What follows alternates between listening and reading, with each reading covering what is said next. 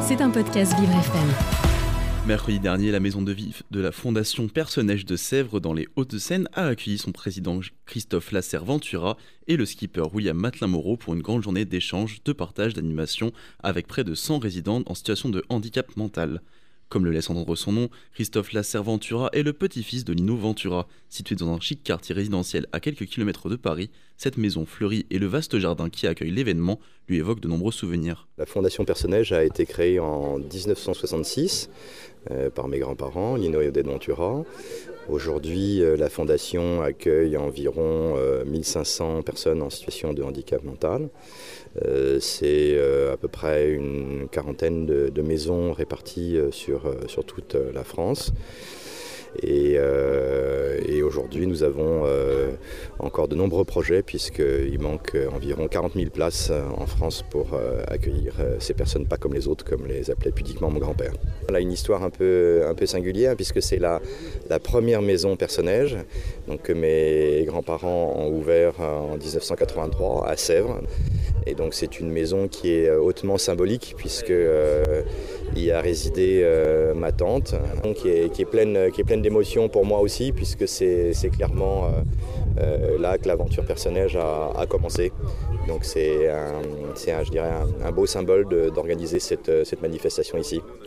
Aujourd'hui, les résidents sont venus de partout en Ile-de-France pour venir voir la vedette, William Matelin-Moreau, navigateur de course au large qui prépare la Transat Jacques Vabre.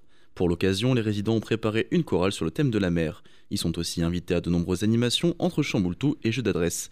Mais l'engagement du skipper dépasse de loin cette matinée. Et c'était un petit euh, hasard parce que j'ai vu en fait une affiche dans la rue. C'était à la fin du Covid.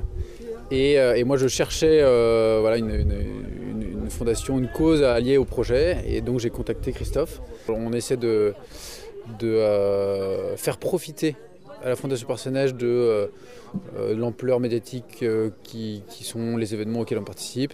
mais au-delà de ça, c'est de, mettre aussi à disposition le, bateau, l'équipe, où là, des résidents vont venir une journée naviguer. Quand on a commencé le projet, par exemple, il y en a qui sont venus construire des parties du bateau, quand le bateau était encore en chantier. Et ce qu'on met à disposition, c'est plutôt du temps et le bateau ce temps est très précieux, en témoigne Juliette, éducatrice spécialisée en foyer de vie de la Fondation. Euh, bah, en fait, on a donc euh, grâce au partenariat qui a été fait entre euh, William et, le siège, on a eu la chance, du coup, donc, dont plusieurs maisons personnages, de pouvoir bah, entrer, on va dire, dans le monde. dans le monde des skippers, des courses, voilà, donc ça a permis aux, résidents et en fait aussi à l'équipe hein, de découvrir tout ce monde-là, le bateau, la préparation des courses. Donc on a pu réaliser, euh, enfin, on a pu euh, voir euh, William sur la préparation de son bateau. On a pu lui rendre visite sur son bateau aussi. les résidents ont préparé plein de petites attentions durant, durant sa course.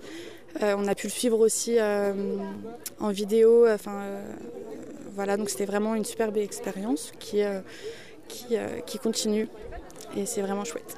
Les résidents sont super contents de le retrouver à chaque fois. Et puis bah aussi bah, de, évidemment de, découvrir ce monde. Euh, on n'a pas euh, la chance de pouvoir euh, vivre cette expérience et en fait bah, voilà, ils sont super contents et de découvrir des choses. Ils ont appris énormément de choses. Espérons que les résidents de personnages pourront revoir le skipper avant son départ pour la course transatlantique d'octobre prochain. Oh bah normalement il devrait y arriver quand même. Enfin on espère en tout cas. C'était un podcast Vivre FM. Si vous avez apprécié ce programme, n'hésitez pas à vous abonner.